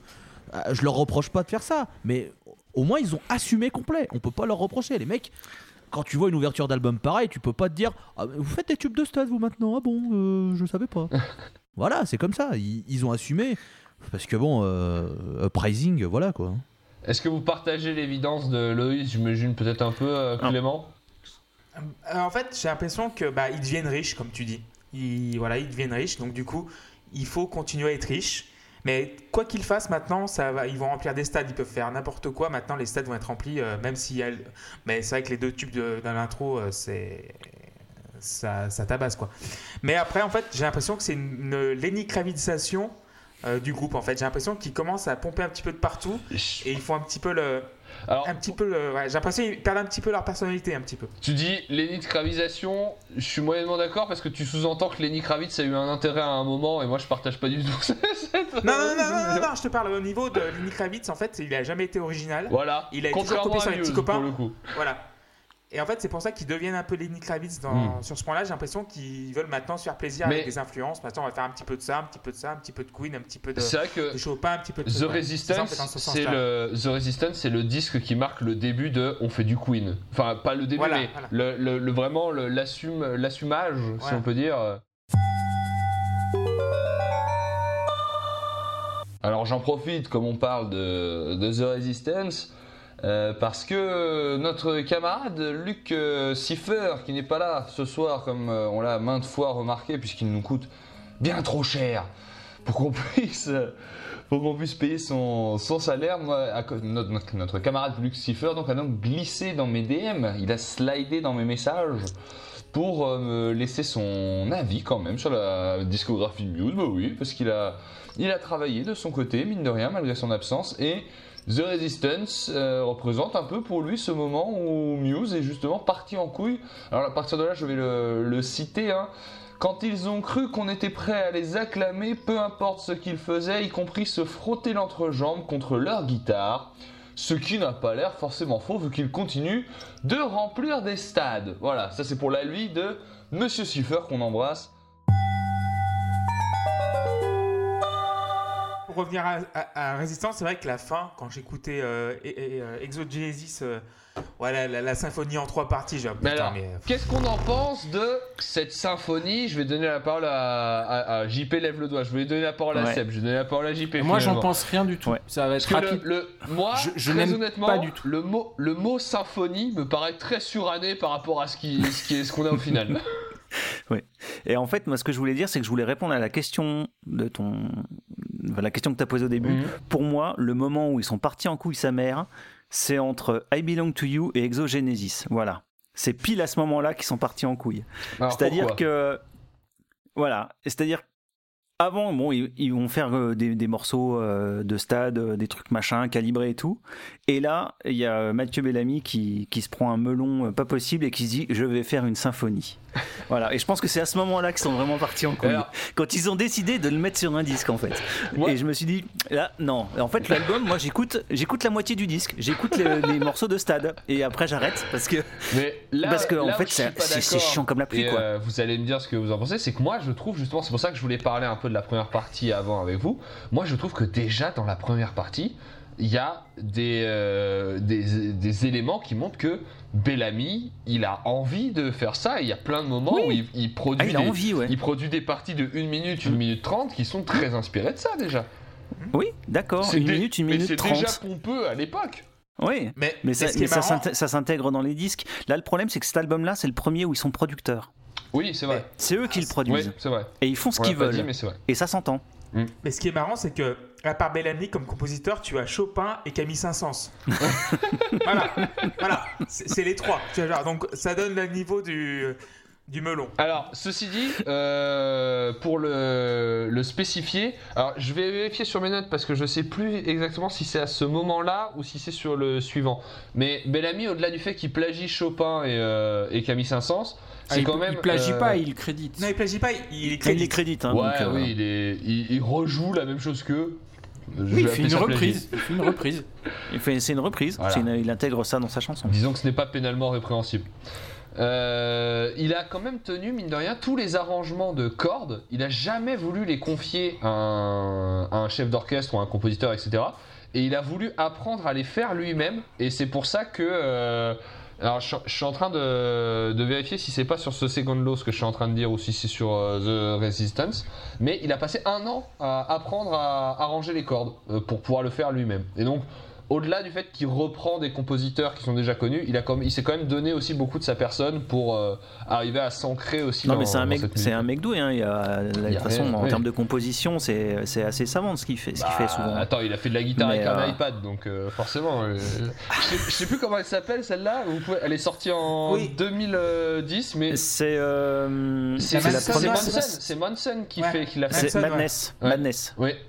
Et ben c'est la guitare de pour les pour nos auditeurs qui ne verraient pas de ce, ce dont on parle. C'est une guitare que Mathieu Bellamy a avec un iPad à la place des micros en fait. Enfin là où il y a les, euh, le- les micros. Et c'est un iPad qui sert de pédale d'effet pendant qu'il joue en même temps. C'est particulier à regarder. Moi je conseille euh, je conseille aux gens derrière, il me semble qu'il y, a aussi un pad derrière le chevalet, je crois, aussi euh, de l'autre côté, genre euh, de l'autre côté a- des cordes. il y en a sans doute un entre ses fesses au point où, au point où on en est. hein. Alors, une anecdote qui fait. Je vois ça parce que c'est à côté dans mes notes, ce qui fait que ça a peu de rapport finalement. euh, euh, témoignage du fait que j'ai pris mes notes de façon un peu chaotique. Euh, Mathieu Bellamy, on partage lui et moi une chose en commun, on adore les chemises à motifs et il a une collection de chemises hawaïennes. Si vous avez l'occasion de jeter un œil dessus, qui est assez incroyable. Voilà, on a, des, points communs là aussi. Et euh, pour embrayer finalement, parce que ça fait déjà quasiment une heure euh, qu'on parle et j'aimerais arriver à la, conclusion finalement, enfin à la dernière partie de, ce débat. quand je disais, et Loïs faisait très bien de, le- soulever euh, dans, dans la première partie, à quel moment Muse est-il parti en couille sa mère? J'ai écrit ça très tard le soir quand j'ai fait l'intitulé. Moi, ce qui m'intéresse, c'est qu'à partir de The Resistance, Matthew Bellamy va répéter à chaque album qui sort. Et ça, c'est valable pour The Second Law, c'est valable pour Drones et c'est valable pour euh, Simulation Theory. Que euh, pour lui, il a atteint le sommet de ce qui est faisable en tournée, en termes de, de, de- de démesure, dans la production de ses albums. Il a fait appel à 14 orchestres, il a tout fait, etc. Et à chaque fois, il va dire on veut revenir à quelque chose de simple. C'est le propos de The Second Law et de Drones, hein, où vraiment il Drone, dit- ouais, mais même de The Second Law, moi j'ai retrouvé des interviews d'époque où, euh, je vais vous dire vraiment ce qu'il dit pour euh, The Second Law, il parle de musique plus intime, plus terre à terre pour The Second Law. C'est quand même ouf quand t'as écouté l'album de Ouais. lire que lui il dit plus intime, plus terre à terre. Avec des. Il, parle même à un moment de sonorité asiatique. Ça, j'ai trouvé. Je pense qu'il savait. il- Peut-être qu'il ne sait pas ce qu'est l'Asie. Je, je- je- je considère ça parce que ça me paraissait vraiment absurde. Bah, moi, Mais je, alors qu'il a fait ça, tu vois. Euh, sans résistance. Je, je comprends son propos parce que pour moi, The Resistance, c'est vraiment le, le fond. euh, Le fond du. euh, Moi, je sauve rien dans cet album. Je, c'est, Mais c'est est-ce que de loin retrouves- celui que, je- que j'aime le moins. Et alors que, Est-ce que je- Seb, tu retrouves dans The Second Law un truc plus terre à terre et plus intime? Euh, terre à terre intime, non, mais plus proche de la racine euh, dans le sens euh, de, du départ. Racine dans ce sens-là. Ah parce que moi je l'ai pas du tout ce- cet aspect-là je- je- je trouve que tu, retrouves dans Animals, par exemple, quelque chose de, de, sympa, quoi, que, que Ouais, tu- mais en- qu'il n'y a pas du tout dans, dans, dans The Resistance. Encore même moins inspiré, et c'est là que je vais me permettre de revenir sur ce que je disais à, à Loïs tout à l'heure, où euh, mon propos c'est pas de dire c'était mieux, moins bien, etc. C'est quand même, à partir de là, moi je trouve qu'il y a quand même beaucoup de compositions qui sont moins inspirées euh, mélodiquement et, et rythmiquement que ce qu'on entendait de, de Muse au, au départ quand même. Bah, parce qu'on arrive quand même à la, la peut-être, c'est quoi, 2012 euh, Second 2012, Law? euh, The Second Law. Donc. Donc euh, le groupe a déjà 15 ans à ce moment-là. euh, c'est normal Ouais, un groupe. euh, euh, voilà. Mon, mon pote Stéphane est, est d'accord avec toi, parce que je, vous ai dit, c'est un très très grand fan, et pour préparer l'émission, j'ai j'ai longuement parlé, euh, parlé avec lui, pour être sûr que je disais pas trop de, trop de conneries. Et, euh, et il, a, il a le même constat que toi, en fait. Hmm. Et du coup, ma question c'est la suivante c'est est-ce que à partir de après la grosse tournée qui a suivi euh, Black Holes and Revelation et euh, l'album euh, The Resistance, est-ce que Muse s'est retrouvé comme eux ils sont là à dire on veut revenir à quelque chose de plus authentique, plus terre à terre, etc. Et que moi personnellement je trouve que ça ne se retrouve pas dans leur production. Est-ce que Muse était à partir de ce moment-là, et pour moi c'est pour ça que c'est là le point de rupture et la réponse à la question de départ, est-ce que Muse était finalement devenu prisonnier quelque part de cette situation de bah on fait des stades, des Bercy, des Zénith, des... ils font le stade Olympique. C'est incroyable parce que Bellamy, je, je me permets de- de- de- d'être un peu plus précis là-dessus, dans une interview avant The Second Law, il dit en tournée, on va arrêter de faire des stades parce que c'est trop de démesure, euh, les nouveaux morceaux qu'on a écrits ne se prêtent pas à ça, etc. Deux mois après, ils sortent l'album, quatre mois après, ils font le stade olympique de Rome. Enfin, c'est quand même un, un paradoxe euh, dans, dans- dans- dans leur production. Est-ce Ouais, que, mais c'est pas la seule, la, la seule fois qui, qui fait le contraire de ce qu'il dit. Hein. mais est-ce qu'ils sont prisonniers de ça, Loïs, par exemple? Est-ce que toi, tu, tu, tu, tu lis, tu lis ça un peu de... Comment tu lis ça, toi? Est-ce que pour toi, Muse est... Et à, à ce moment-là, toutes les vraiment les cartes en main pour revenir à quelque chose d'authentique ou est-ce que pour peut-être que tu disais tout à l'heure c'est de la faut pas se fier aux interviews euh, est-ce que c'est de la com? Est-ce qu'ils s'en foutent euh, vraiment? On, on peut rentrer dans la dans la fiction pour le coup parce que effectivement contrairement à ce que je disais je ne brunch pas avec Matt Bellamy donc on est dans, dans la supposition aussi sur ces sur, sur, sur ce qu'il peut ressentir.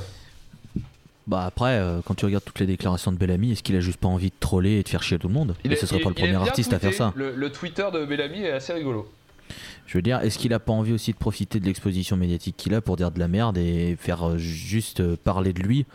Parce que Muse, ils sont arrivés à un point où de toute façon, il y a une scission claire entre toute la partie de la presse et des fans qui leur chient dessus à n'importe quel moment dès qu'ils sortent une note de musique parce que ça correspond pas au Muse d'avant ou parce que c'est c'est de la merde, machin. Donc il y a ça. Et de l'autre partie, t'as l'immense fanbase qu'ils ont qui va boire tout ce que va sortir le groupe et qui va de toute façon aller voir le groupe euh, sur scène, qui va aller voir le groupe. Au bout d'un moment, euh, Bellamy, je pense qu'il pourrait dire en interview Ouais, alors vous savez, euh, pour cet album, on a priorisé euh, la culture du soja au bambou. Je pense que ça se ressent dans notre musique, et en fait, c'est pour ça que notre, notre album est le premier biodégradable. Je pense qu'il pourrait dire ça en interview, ça ferait les gros titres. Euh, il juste- y aurait pas. y aurait- tu vois, je- Avant de donner la parole à, à JP et à Clément qui, euh, qui lève la main, et à Seb aussi qui, qui lève la main, est-ce que, à ton avis, si Muse décidait d'un coup du jour au lendemain de revenir à quelque chose de vraiment euh, brut, euh, un peu, euh, un peu starbé comme à leur départ, pour toi, ils auraient la, la liberté de le faire ou est-ce qu'ils pèsent au-dessus quand même de leur tête cette idée de on joue devant 60 000 personnes, les gars, on peut pas faire ce genre de truc? Bah, le, problème, le, le problème, c'est que euh, pour moi, si t'es fan d'un groupe, et, et quand j'entends fan, c'est fan, normalement tu connais la discographie. Et donc tu sais ce que Muse a fait. Parce que c'est sûr que pour ceux qui connaissent que la période récente, c'est-à-dire Simulation Theory euh, et euh, The Second Law, si jamais demain t'as Muse qui ressort un album avec du Citizen Erased Liked, dans l'agressivité du son, etc., c'est sûr qu'il y en a certains, va falloir qu'ils se la nuque. hein, Ah ils vont bah pas être oui, prêts. clairement. Mais, mais pour moi, l'immense majorité des fans de Muse le sont pour leur totalité et savent ce qu'ils ont fait avant. Et pour moi, je, je, s'ils avaient vraiment envie de le faire, mais je pense que demain, ils disent à leur maison de disques niquez-vous, on s'autoproduit, on fait un album, ils se vendent très très bien. J'ai fait partie des groupes qui, pour moi, maintenant peuvent partir en solo et faire ce qu'ils font et, fait- et sortir des trucs. Après, je pense qu'ils ont, ils sont aussi dans un confort, faut pas se mentir. donc, donc je pense qu'ils aiment se bien. plaisent euh, aussi dans cette situation euh, qu'elle a leur euh, maintenant. Je pense, oui. bah, je pense que Il y a peut-être Bellamy une se plaît. Hmm. Bellamy se plaît, je pense. Parce Il y que, a peut-être une dimension qu'on qu'on note pas, peut-être que eux ils, ils- ils kiffent ce qu'ils font. Hein. mais moi j'en suis même de, de- de plus en plus euh, persuadé. Moi, moi, hein. je pense, je pense qu'ils aiment ce qu'ils font, sinon ils ne le feraient pas. Euh, tout simplement. Euh, encore une fois, euh, vouloir faire des, des tubes, c'est pas euh, mal. C'est pas. Ah non, oui, C'est pas. à aucun moment. C'est pas méchant. Euh, depuis depuis euh, 10 minutes là qu'on parle qu'on parle de ça, moi je, je pense je pense à un autre artiste qui a été piégé. un peu comme, comme les Muse actuellement, si tant est qu'il soit vraiment piégé. hein. Et cet artiste-là, le... qui était coincé dans les stades avec des, des tubes, à être obligé de rejouer euh, les mêmes chansons tout le temps, là, C'est Johnny. Non, et on pense à lui. Il doit bien se marrer là-haut avec Coluche et des proches. c'est pas Johnny. Euh, la seule solution qu'il a trouvée pour, euh, pour arrêter les stades et, et- et tout ça, c'est d'arrêter son groupe. Euh, je pense à, à Mark Knopfler, qui a, qui a arrêté Dire Straits. Oui, et, je me dis que euh, Matthew Bellamy, si vraiment il était euh, gêné par tout ça, bah, il ferait pareil que Mark Knopfler. Il, il dirait bon, bah, ma- maintenant Muse, c'est bon, c'est- terminé. Euh, est-ce que c'est est-ce que c'est le cas? Est-ce que c'est pas le cas? Est-ce qu'il aime ce qu'il fait? Moi, je suis pas, je suis pas dans la tête de Matthew Bellamy. Euh, après, ce que je sais, c'est que euh, voilà, il y a cette espèce de compromis actuel avec le le, groupe des petites salles pour les pour les fans euh, et, et le groupe des des, des des stades et des tubes et des foules et euh, Le groupe des, le groupe des, des petites salles, il n'existe plus. Ouais. Il faut arrêter avec Moi ça. je, je- je suis assez Ouais, d'accord je- avec Bah euh, écoute, euh, moi je, je, je parle sous le contrôle de, de mon ami Stéphane, encore une fois, Non, mais parce que qui, euh, qui m'a. Je lui ai demandé, je lui ai dit, mais tu, tu, tu, tu es sûr de ça? Tu, Vraiment euh, Non mais c'est un, grou- c'est un groupe de petites salles comme peuvent être les Rolling Stones quand ils font une tournée, qui passent au Bataclan et qui font une date. euh, mais c'est c'est pas le c'est pas le, le fond de leur euh, Non, mais de, de ce qu'ils de ce qu'ils font Est-ce quoi. que c'est c'est pas un compromis euh, qui ils font pas de petites qui salles. leur- Il faut, faut- non, non. Ils ont fait ce truc à Paris comme ça pour faire un coup de pub pour euh, parce que Non, la France ils est le pas premier pays. Ils l'ont ils l'ont pas Ah si, ré- ré- ré- non non réce- récemment ils ont fait que ce truc à Ils Paris et peut-être ils en ont fait une, ils en ont fait une deuxième moins à, connue. à Londres, mais ils font à- plus de- à Londres, ils ont fait, euh, je sais plus comment elle Ouais, s'appelle, mais la salle, euh, Shepherd Bush, un Ouais, truc mais comme ça. Le, seul problème, c'est que c'est pas parce que les mecs font deux petites salles que c'est un, groupe de petites salles. Avant, ils le faisaient et ils ont fait le Ninkasi KO à, Lyon euh, à leur tout début. Ils ont fait des petites salles. Et d'ailleurs, euh, s'ils l'ont fait en France, c'est parce que la France a été le premier pays à les, aussi à les, les mettre en avant. Et ils ont une grande reconnaissance de la France, donc c'est pour ça qu'ils le font. Mais pour moi, c'est pas un groupe de petites salles. Pour moi, c'est un groupe qui est très conscient de ce que fait la musique, de ce qu'est la musique de maintenant. C'est un groupe qui est très conscient de ce qui marche. C'est un groupe qui est très conscient de leur capacité. C'est un groupe qui est très conscient de comment la, musique est consommée. C'est un groupe qui est très conscient de ce que veulent les fans. Pour moi, c'est un des groupes les plus intelligents qui existent. Après, pour moi, ça c'est quelque chose dont on peut débattre. Je trouve que leur, euh, leur, euh, leur vision de la musique et leur vision de ce qu'ils font, c'est complètement dégueulasse puisque totalement mercantile et dénué d'âme. Mais ça, c'est un autre débat. Mais, mais voilà, pour moi, c'est un groupe qui est très intelligent. On va donner la parole à Clément qui trépigne depuis euh, plusieurs minutes euh, Voilà. après les, les propos de Loïs. Clément. Donc oui, c'est vrai que pour moi, Muse euh, est terminé. Genre l'entité Muse, pour moi, j'ai l'impression que c'est le véhicule de Bellamy et j'ai l'impression qu'il a plus d'essence. Donc du coup, euh, je sais pas ce qu'ils vont faire là, en 2021 ou le prochain album, mais je mettrai une- un petit copex sur un album solo de Mathieu Bellamy. Moi, j'y crois pas Parce à que- l'album solo de Mathieu Bellamy. Bah, ça fait depuis, euh, depuis Drones, Ouais. non? Mais en fait, mais la carrière de Muse, c'est la non, mais carrière genre- de Mathieu non, Bellamy déjà. Oui, Mais je ouais, pense que c'est un peu sa non, mais- carrière solo en, en termes mais de pas- mais, mais pas plus que Dire Straits. Mais non, mais euh, non, c'est différent que Dire Straits en fait, j'ai l'impression. Euh, mais euh, c'est vrai qu'il y a l'étiquette Muse et euh, je sais pas si avec euh, le, ah, le titre Mathieu Bellamy avec un album qui est genre 90% pareil que Muse, je sais Mhm. pas s'il en vendra autant. Non, Ah bah non, c'est sûr que non même. non. Voilà. Et en fait, Muse, j'ai l'impression que c'est genre un véhicule, mais le véhicule, il a plus d'essence. Ouais. J'ai l'impression qu'il On, arrive au on- bout de. on a déjà vu, le- on a déjà vu le truc avec, euh, avec les Smashing, hein, quand t'as euh, quand t'as le, Corgan, le chanteur ouais. Corgan qui a sorti un album solo, ça, va- ça a bidé. euh, Dylan Corgi. Et sinon, je voulais, je revenir euh, vite fait sur, euh, sur la presse. Euh, je pense qu'en fait, euh, ils jouent beaucoup aussi avec la presse parce qu'ils en ont. Je pense qu'ils ils doivent pas forcément les avoir dans leur cœur.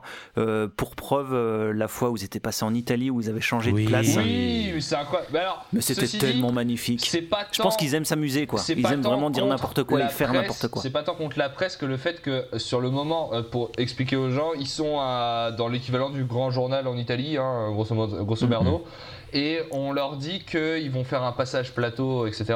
Sauf que c'est un C'est playback. un playback. Ils détestent le playback, et donc du coup, euh, Bellamy fait la batterie. Batterie. euh, c'est Howard qui chante et euh, non c'est Howard au clavier et Chris qui chante je sais plus Et bref ils échangent tous leur place et du coup ils jouent en playback Et ils jouent, et ils jouent bien sûr à côté du temps parce que sinon Oui. c'est pas drôle. Sinon, Et, sur- surtout, euh, la, la présentatrice qui prend Dominique Howard pour Mathieu Bellamy, c'est quand même. C'est euh, incroyable. Et moi, je, je vous conseille vraiment, si vous pouvez retrouver ce passage en vidéo, il y a un moment où Bellamy euh, ne joue que de la cymbale. À un moment où il n'y a- pas de cymbale dans le morceau, et ce- ces 4 secondes d'image me détruisent à chaque fois.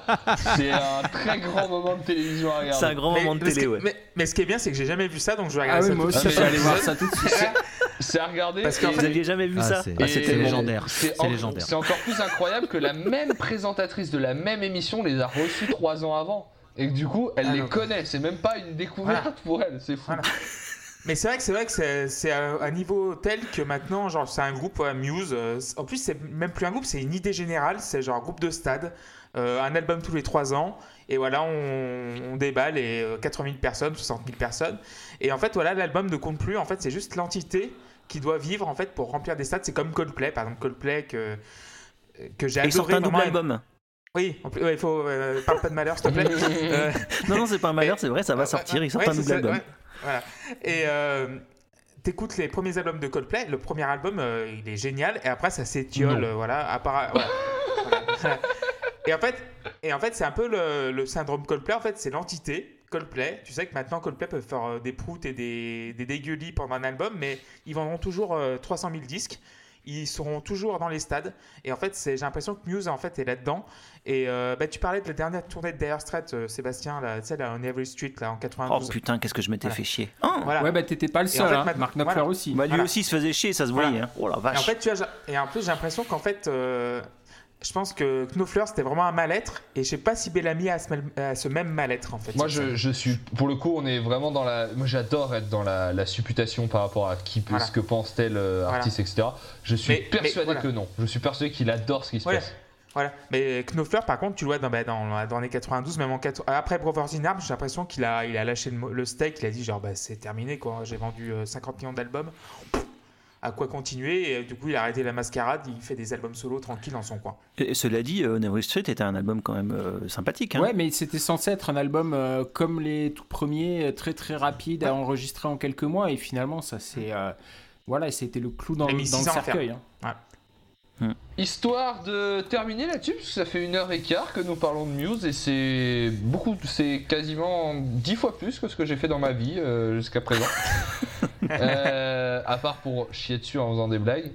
Euh, J'aimerais vous poser la question. On a déjà pas mal, on a apporté chacun plein d'éléments de réponse à la question de départ. Pour terminer, j'aimerais vous demander chacun, est-ce que pour vous, euh, le retour d'un album, mar- l'arrivée d'un album marquant de Muse, mais vraiment marquant au sens artistique, qui a une proposition forte, qui n'est pas juste euh, des titres de stade un peu bébêtes ou des trucs très inspirés d'autres euh, d'autres euh, artistes, c'est possible, ça peut arriver que d'un coup Mathieu Bellamy arrive à reposer quelque chose d'important sur la scène, comme ça a pu être le cas par le passé ou non? Pourquoi il le Bah, ferait? Pardon, euh, Loïs? Pourquoi il le ferait? Bah, Quel est euh, l'intérêt pour lui de le faire Se, parce se que- faire parce plaisir. qu'il aime bien faire, la- faire de la bonne musique. Ah bon? Et je pense qu'il peut faire comme un Paul McCartney, sortir un album complètement classique, vraiment de musique classique comme au Sting ou Lutte, Ah bah, pareil, je un pense, truc je comme pense- ça. je pense qu'il en rêverait. Oui. Voilà, je pense qu'un truc comme ça, il peut faire ça. Moi, franchement, euh, je pense que oui. D'ailleurs, si, si je continue à écouter les albums qui sortent, euh, même si euh, ils me déçoivent assez souvent les derniers, euh, les deux trois derniers, j'ai pas accroché plus que ça. Encore que, encore que non. euh, comment il s'appelle euh, euh, J'ai perdu son nom. Lequel? Le dernier? Non, non, non, pas le dernier. le. Avant Ta-ta-ta. Drones? Second Law? Second Law, Second Law euh, à la première écoute, j'avais pas accroché plus que ça, puis finalement en le réécoutant, je l'ai trouvé pas mal du tout.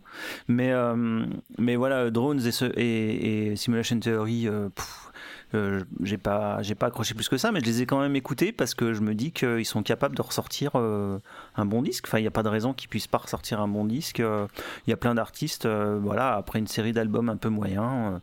Euh, qui ont, qui ont un regain de, Parce qu'il peut y de avoir ce- créativité, ce- une ce- envie tout simplement Voilà, de faire autre chose et de peu, revenir. euh, se dire euh, crise existentielle, euh, se dire euh, les gars, faut qu'on revienne à certaines, euh, Tu- certaines bases de. Tu as Tu as Euh, pas, tu parlais de pas besoin tu parlais de de, faire une crise existentielle. Tu peux, tu peux très bien continuer euh, à progresser dans de, de prendre euh, d'autres directions, d'autres chemins qui, euh, qui font que bah, le public qu'ils ont actuellement, ils vont le laisser sur le, sur le côté du chemin, et puis ils vont en prendre un autre, et puis peut-être qu'ils vont récupérer des, des- des fans de la première heure au passage. Euh, c'est- long une carrière, on a le temps de changer, on n'aime pas manger tous les jours la même chose. Moi, c'est pas forcément, mais c'est même pas une question de reprendre les, les, et les, les fans, euh, les anciens Non, fans au passage. C'est juste refaire un bon disque et que ça marche. peut-être, Enfin, je veux mais dire, euh, il n'y a pas de, tu- tu- il y a pas de, de, de recette ou d'obligation. Ce que, enfin, ce que je veux dire, c'est que on n'est pas, on- ils peuvent très bien ressortir un bon disque qui sera dans une troisième direction. euh, Ah oui, oui, ça c'est très sera vrai. Différente Hmm. de, de la première. euh, qui Moi, ça pour le coup, j'y crois pas, mais c'est très vrai que moi, ça peut moi, j'y- arriver. moi, Mais- j'y crois parce que, parce que je pense qu'on, on- comme je, je viens de le dire, mais c'était couvert par vos voix, on, on aime, on n'aime pas manger tous les jours la même chose. On n'aime pas Mhm. s'habiller tous les jours de la même façon. On aime, euh, on aime changer euh, et, et évoluer euh, dans nos vies. Donc une fois qu'il aura fait le tour de ça, bah, peut-être peut qu'il va vouloir euh, passer, à, passer à autre chose. Et puis que, et puis que ça va, voilà, on Mhm. va retrouver d'autres personnes. Peut-être que ça nous plaira, peut-être que ça nous plaira pas. Mais, euh, mais on, comme je disais au, au tout début, euh, on n'a pas le droit de, de lui reprocher euh, de, de changer. Ah bah, euh, encore une fois, pas de reproche, et j'espère que s'il le fait, ça, il le fera pas pour nous plaire qu'à nous cinq, parce que sinon il remplira pas Wembley. hein. Non, mais il peut, il peut avoir aussi euh, un moment où il y a, où il y a pas de, où il a moins d'inspiration et tout ça, euh, et puis, puis revenir avec un bon disque. Enfin, je veux dire, il y a, il y a plein d'artistes qui ont fait ça, euh, même, même des très grands comme, comme McCartney. Il y a des moments où les albums étaient quand même moyen moyen, et puis derrière, ils te ressortaient des trucs. euh, ouais, tu te dis ah ouais, ouais, les, les mecs, ils en ont encore sous le pied, quoi, même. Donc, euh, de sortir un bon disque, ça peut arriver à n'importe qui. Hein. Très cher Loïs, je vois votre, votre barbe qui se trémousse. Non, mais en fait, on parle euh, du fameux album de Retour aux sources, est-ce qu'il va refaire un truc, machin. Ils l'ont tenté, Hmm c'est Drones. Ils l'ont tenté. et ça a ils- pas très ils bien ont- marché. Mais non, parce qu'il est nul. Parce qu'il était tout pété, quoi. Parce qu'il il est claqué au sol. Bah alors donc, est-ce que qu'il y a c'est pas une impasse pour toi, ce, ce- ce- le fait de se dire euh, on va revenir aux sources? Est-ce que t'es plus du point de vue de, de Seb de se dire il y aura une troisième direction ou Bah, tout à l'heure tu disais ça peut pas être un bon besoin album. Ça Ah, peut être un moi- très bon album dans une autre direction. Mm. Non, mais Moi, pour moi, je comprends pas déjà pourquoi est-ce qu'il faudrait qu'ils reviennent aux sources. Bah, Je comprends. En fait, en, en fait, il faut être très, très honnête euh, avec, avec nous-mêmes. C'est que Muse, ce qu'ils font, ça marche. Il n'y a pas de raison pour laquelle ils, ils devraient revenir à avant. Pourquoi, pourquoi est-ce qu'ils changeraient de continuité et de ligne directrice alors que à chaque fois qu'ils sortent un album qui suive un courant actuel, ça cartonne? Moi, ça m'étonnerait pas que dans un an et demi, voire deux ans, Il fasse du rap. on, on a un album à la Bring Me The Horizon qui viennent de sortir. Ça m'étonnerait pas du tout. Ouais, mais par ce, exemple. serait, ce serait très cringe parce que je veux pas avoir Mathieu Bellamy qui rappe dans mes oreilles, hein, on est très clair. Mais, mais ils, suivent, ils, ils suivent la mode. C'est un fait, ils suivent la mode. En 2012, la dubstep c'était en plein boom avec Skrillex et mes couilles sur ton nez. Qu'est-ce qu'ils font? Unsustainable. Et ils sont en plein boom électronique avec Follow d'ailleurs, Ce Me. morceau, je le hais. J'adore, j'adore. Oh Je moi, je l'ai trouvé excellent. Mais bref, c'est un autre débat. Là, toujours pas entendu. Là, là, là, euh, là, t'as Simulation Theory qui sort. C'est quoi la hype? Stranger Things, les années 80, la synthwave et tout le tintouin. Mm. Qu'est-ce qu'ils font? Eh ben, ils surfent dessus. Dans 3 ans, qu'est-ce que ce sera? La polka musette accélérée Eh ben, ils feront des morceaux de polka musette accélérée. Et ça marchera parce Mais- que les gens achèteront. Si- Ils n'ont pas besoin de changer de ligne directrice. Moi, moi, si la question je la pose pour un groupe comme Muse et pas pour un autre groupe, c'est parce que quand même, Matthew Bellamy, depuis euh, le début de ce qu'on connaît de lui musicalement, il a quand même montré que c'était un musicien qui avait de l'ambition, qui était euh, pris d'une espèce de ce côté un peu génial, genre euh, je vais faire du piano baroque au milieu d'un- morceau rock, etc. Et que moi j'ai du mal à considérer qu'aujourd'hui il soit là à se dire bon bah je vais regarder ce qui marche et je vais faire du, je vais faire comme PNL mais en anglais. Et euh, parce que c'est ce que les jeunes écoutent quoi. J'ai- un peu de mal avec ça, mais peut-être que c'est eff- effectivement l'état d'esprit dans lequel il est. Clément, tu, dansais. Mais moi, ça me fait penser. Oui, mais c'est ça en fait. En fait, c'est ce que je vais me répéter, c'est vrai que je ne sais pas à quoi va ressembler le, prochain album de Muse, quoi. Ou Mathieu Bellamy s'il se décide euh, à mettre ce qu'il a sur la table et sortir son premier album solo. Bah, J'espère que s'il le fait, ce sera un album de, de piano vraiment, euh, piano, clavier, Oui, synthé, un truc vraiment euh, néo-baroque euh, au possible. hein. Moi, je, je lui souhaite. Puis il en vendra trois. Voilà, mais j'adorerais J'adorerais Putain Et du coup, ça, peut, ça, ça pourrait en fait le dégonfler le melon et faire revenir Muse après. Enfin, en tout cas, euh, Voilà. je, cas, voilà. je- je vous propose qu'on. Est-ce que quelqu'un a quelque chose à rajouter pour euh, terminer ou on peut. On peut Gérard Depardieu. Gérard Depardieu, on peut dire Gérard Depardieu. Qu'on embrasse d'ailleurs. Euh, Oui, bah Je pense qu'on peut s'arrêter là, chef. Je sais pas ce que t'en dis. Ouais. On a beaucoup parlé. Ça Bah, fait 1h20. bah, c'était, bon nickel, Er- c'était nickel Erwan, donc c'était la, pi- la Post Club euh, épisode 33, donc vous nous écoutez sur Spotify, SoundCloud, euh, la Twitter, la underscore pause underscore club. Aussi, nous avons maintenant une. Voilà, par- là exactement. Et Le euh, nous avons un 8 Patreon. pour les gens qui n'ont pas de vocabulaire. Oui, euh, Loïs, tu voulais ajouter quelque chose? Bah ouais, moi j'aimerais que les gens ils réagissent sur l'épisode avec le hashtag LPC. Ce serait sympa que les gens réagissent en disant vrai? Ouais, euh, Ouais. ouais, ce qu'a dit JP c'est inacceptable. Ou alors à l'inverse, ouais, ce qu'a dit JP c'est vachement bien, je suis avec lui parce qu'il n'y a pas de raison qu'il y ait que toi qui dises des conneries. hein. C'est toi, mais voilà. Ouais. hein. C'est vrai que Non, vous mais- pouvez réagir, voilà, vous pouvez Non, réagir voilà. sur Twitter, Et je veux dire- hashtag LPC. euh, Voilà. Et, et puis il faut dire qu'avec Patreon, si vous dépensez tel, tel argent, vous avez tel palier. Peut-être que si vous avez envie de déposer votre argent pour qu'on fasse un épisode à votre guise, et ben on fera l'épisode à votre guise. Si vous avez envie de poser des questions à tel chroniqueur, vous pouvez poser des questions à tel chroniqueur. Il faut qu'on.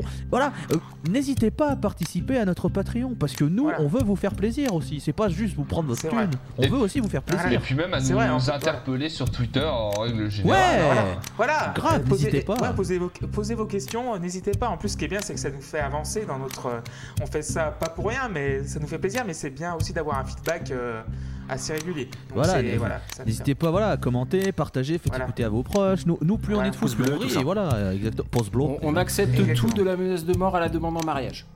C'est vrai. ça. Voilà. Les American Express, les Mastercard, on, on accepte tout. Et moi, j'ai déjà, Union. j'ai déjà envie d'épouser quelqu'un dans l'équipe et je ne vous dirai jamais lequel. C'est chouchou. Mais il s'appelle, mais, C'est mais il s'appelle Timothée. Je ne vous dirai jamais lequel, ça a duré 5 secondes.